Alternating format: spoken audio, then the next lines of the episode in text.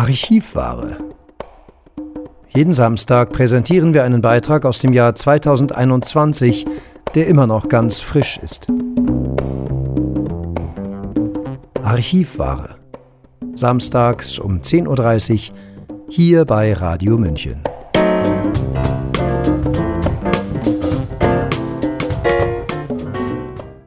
Herzlich willkommen hier bei Radio München. Wenn Sie allergisch gegen den Wirkstoff oder einen der sonstigen Bestandteile dieses Arzneimittels sind, darf Comirnaty nicht angewendet werden. Zitat Ende. So oder so ähnlich steht es auch in den Packungsbeilagen der anderen sogenannten Impfstoffe gegen SARS-CoV-2. Aber wie genau verlaufen die Beratungsgespräche in den Impfzentren, den Impfstraßen oder beim Hausarzt auf der gesamten Welt tatsächlich? Welcher Arzt kennt die medizinische Geschichte des zu Impfenden so gut? Welcher Arzt kennt die Inhaltsstoffe, die modifizierte Messenger-RNA, die verschiedenen Lipide so genau, dass er bedenkenlos spritzen kann? Viele Menschen machen sich Sorgen und wollen nicht zu einer Verabreichung der Stoffe gedrängt werden, denn sie wissen nicht, ob sie impffähig sind. Ihnen will der Unternehmer Markus Bönig ihre vorläufige Impfunfähigkeit bescheinigen, bis allergologisch nachgewiesen ist, dass die Stoffe für Sie unbedenklich sind. Und jetzt darf ich mich mit ihm unterhalten. Herr Bönig, Sie nennen sich Sozialunternehmer und bieten an, für 17,49 Euro sechs Monate lang den Druck aus dem Impfkessel zu nehmen. Warum tun Sie das?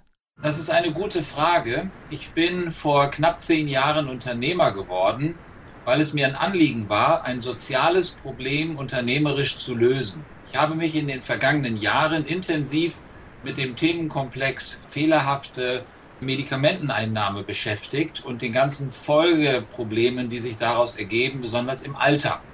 Und vor diesem Hintergrund, mit all diesem Wissen, bin ich genauso in die Corona-Krise hineingeschlittert wie wir alle und habe mir natürlich überlegt, wie kann ich mit meinen Möglichkeiten hier helfen, um dieses drängende soziale Problem zu lösen, das ich hier ganz massiv auch persönlich wahrnehme, nämlich gedrängt zu werden, an einem meines Erachtens gentechnischen Experiment teilzunehmen, von dem niemand sagen kann, was es auf Dauer bedeutet und keinerlei Erfahrungen, die älter als zwölf Monate vorliegen. Das ist genau mein Anliegen. Das ist der Grund, warum ich Sozialunternehmer geworden bin. Und nun gibt es für mich quasi einen neuen Anwendungsbereich, in dem ich mich einsetze. Und das ist genau die Frage der Impffähigkeit, ob ein Mensch überhaupt in seiner aktuellen Verfassung mit einem der sogenannten Impfstoffe konfrontiert werden sollte. Ich nehme an, Sie haben ein ganzes Ärzteteam, das diese vorläufige Impfunfähigkeitsgutachten erstellt. Aus welcher Motivation heraus machen das denn die Ärzte? Lukrativ klingt das nicht und vor allem, wie tun sie es? Mit welcher Berechtigung? Also es ist ganz deutlich so, eine Bescheinigung darf nur ein approbierter Arzt ausstellen. Und insofern muss ich das korrigieren. Nachweis Express, die GmbH, stellt selbst keine Bescheinigung aus, sondern das ist immer ein Arzt. In unserem Fall ist es das so, dass wir mit mehreren Ärzten zusammenarbeiten die alle eine Gemeinsamkeit haben. Sie sind empört darüber, dass der Nürnberger Kodex, der aus gutem Grund hier in Deutschland seit vielen Jahrzehnten galt und gilt, hier einfach ignoriert wird. Ich möchte das kurz erläutern. Der Nürnberger Kodex besagt, dass nach den unsäglichen Erfahrungen im Dritten Reich nie wieder Menschen zu Experimenten genötigt und gezwungen werden dürfen. Und vor diesem Hintergrund sagt der Nürnberger Kodex, dass ausschließlich nach umfangreicher Information und aktiver, bewusster Einwilligung überhaupt Menschen mit neuartigen Medikamenten getestet werden können, denn nichts anderes passiert hier in einem riesigen Feldversuch. Und diese Empörung, dieses Wissen darum, dass hier jegliche medizinischen Grundlagen über Bord geworfen werden, die jahrhundertelang galten, das ist die Motivation, warum diese Ärzte sich hier einbringen und ohne zu zögern, nachdem wir sie angesprochen hatten, sofort bereit waren, aktiv zu unterstützen. Verstehe. Sie stellen den Menschen ein Gutachten aus, dass sie nicht impffähig sind. Das muss doch erstmal überprüft werden. Wie funktioniert denn sowas? Richtig. Und deswegen müssen wir die Geschichte vielleicht auch von vorne und nicht von hinten erzählen. Es ist nämlich so, es geht zunächst einmal darum, die Impffähigkeit eines Menschen festzustellen. Was ist damit gemeint? Damit ist gemeint, ob keinerlei Gründe vorliegen, die gegen eine Impfung sprechen könnten. Und da brauchen wir gar nicht so weit zu forschen, sondern in den EMA-Packungsbeilagen der vier Hersteller, die jetzt aktuell zugelassen sind, da ist ja ein fünfter Kandidat im Werden, diese vier Kandidaten haben fast gleichlautende Hinweise in ihrer Packungsbeilage, beziehungsweise in dem Beipackzettel, der interessanterweise ja keinem Bürger ausgehändigt wird. Es handelt sich hier um ein Medikament und es wäre völlig unüblich, irgendein Medikament zu bekommen ohne diese ganzen Hinweise.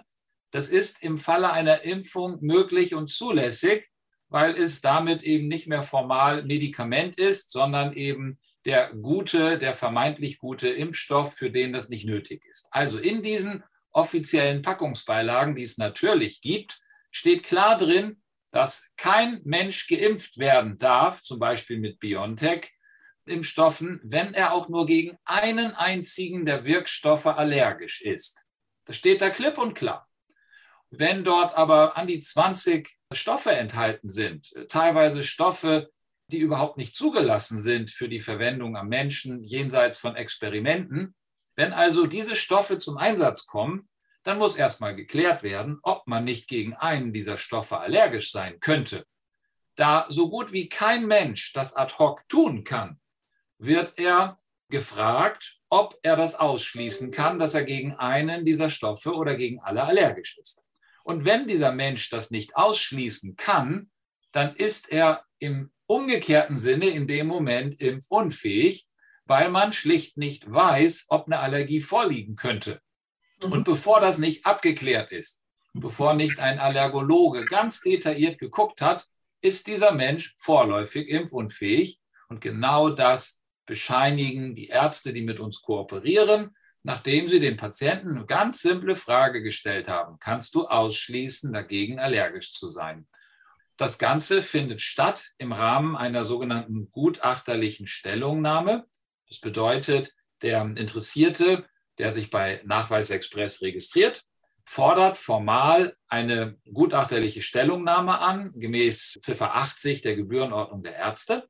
Und im Rahmen dieser Stellungnahme ist es eben nicht nötig, dass es einen persönlichen Arzt-Patientenkontakt geben muss, sondern das kann schriftlich geschehen wie das bei Gutachten in der Medizin sehr häufig der Fall ist. Und dieser Bürger, der sich hier registriert hat, gibt eben schriftlich Auskunft, was dann dazu führt, dass der Arzt feststellt, ich kann das Gutachten nicht zu Ende machen, ich muss erstmal einen Facharzt hinzuziehen und das ist der Allergologe. Und bis dieser Allergologe sich das angeguckt hat und überhaupt diese 20 Wirkstoffe da mal Wirk- und Hilfsstoffe überprüfen konnte, vergehen einige Monate und in dieser Zwischenzeit ist man sicher impfunfähig, weil man eben nicht ausschließen kann, dass man allergisch ist. Gehen wir mal davon aus, dass in den sechs Monaten der vorläufigen Impfunfähigkeit jeder einen Termin bei seinem Allergologen bekommen hat. Sind denn mittlerweile alle Inhaltsstoffe der sogenannten Impfung überhaupt bekannt und vor allem sind die verfügbar, dass darauf getestet werden kann?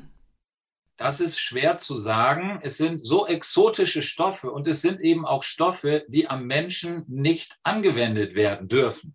Also wir haben hier tatsächlich die absurde Situation, der Impfstoff wird zwar im Rahmen einer Notzulassung Millionen von Menschen verabreicht, wenn allerdings der Allergologe den einzelnen Inhaltsstoff an dem Menschen erproben möchte, dürfte das gar nicht zulässig sein für einige der Inhaltsstoffe, dass die überhaupt auf der Haut oder dem Blut, dem entnommenen Blut aufgebracht werden dürfen.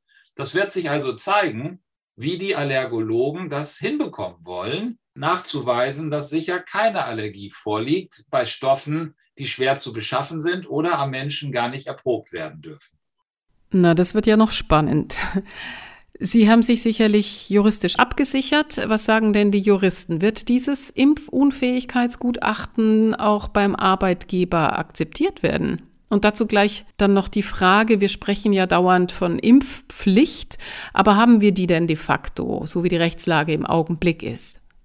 Es gibt keinen vernünftigen Grund, warum das nicht so sein sollte. Die Voraussetzung für eine Bescheinigung, eine medizinische Bescheinigung ist sehr einfach. Das muss von einem approbierten Arzt ausgestellt werden. Die Frage der Impfunfähigkeit ergibt sich direkt aus den Unterlagen des Robert Koch Instituts und der EMA, was ja logisch ist. Wenn dort steht, wenn einer allergisch ist, dann darf nicht. Ergo ist im Umkehrschluss das Gegenteil genauso bedeutsam wenn man es eben nicht positiv weiß. Und vor dem Hintergrund ist das eine lupenreine Bescheinigung eines Arztes zu einem Sachverhalt, der genau so ist und auch von allen relevanten Behörden, die da etwas zu sagen haben, nämlich der EMA und dem RKI, ja genauso propagiert wird. Vor diesem Hintergrund muss diese Bescheinigung von einem Arbeitgeber berücksichtigt werden.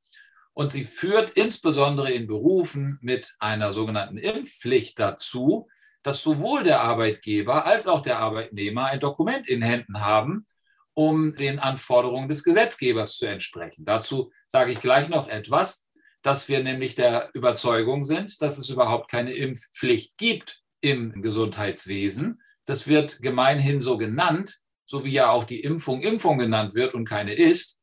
Tatsächlich gibt es eine Verpflichtung, einen Immunitätsnachweis vorzulegen.